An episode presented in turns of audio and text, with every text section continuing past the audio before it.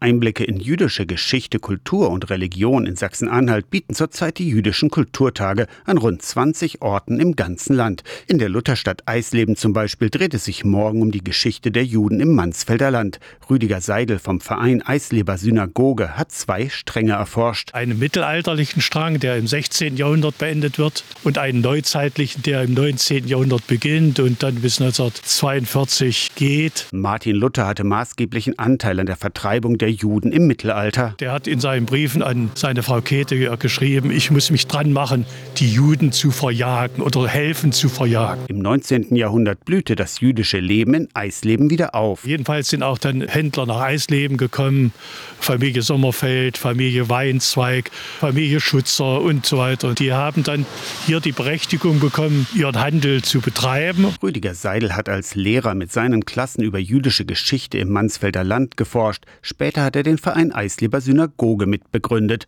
Der Verein wurde von der Evangelischen Kirche in Mitteldeutschland auch mit dem Werner-Sülten-Preis für christlich-jüdischen Dialog ausgezeichnet.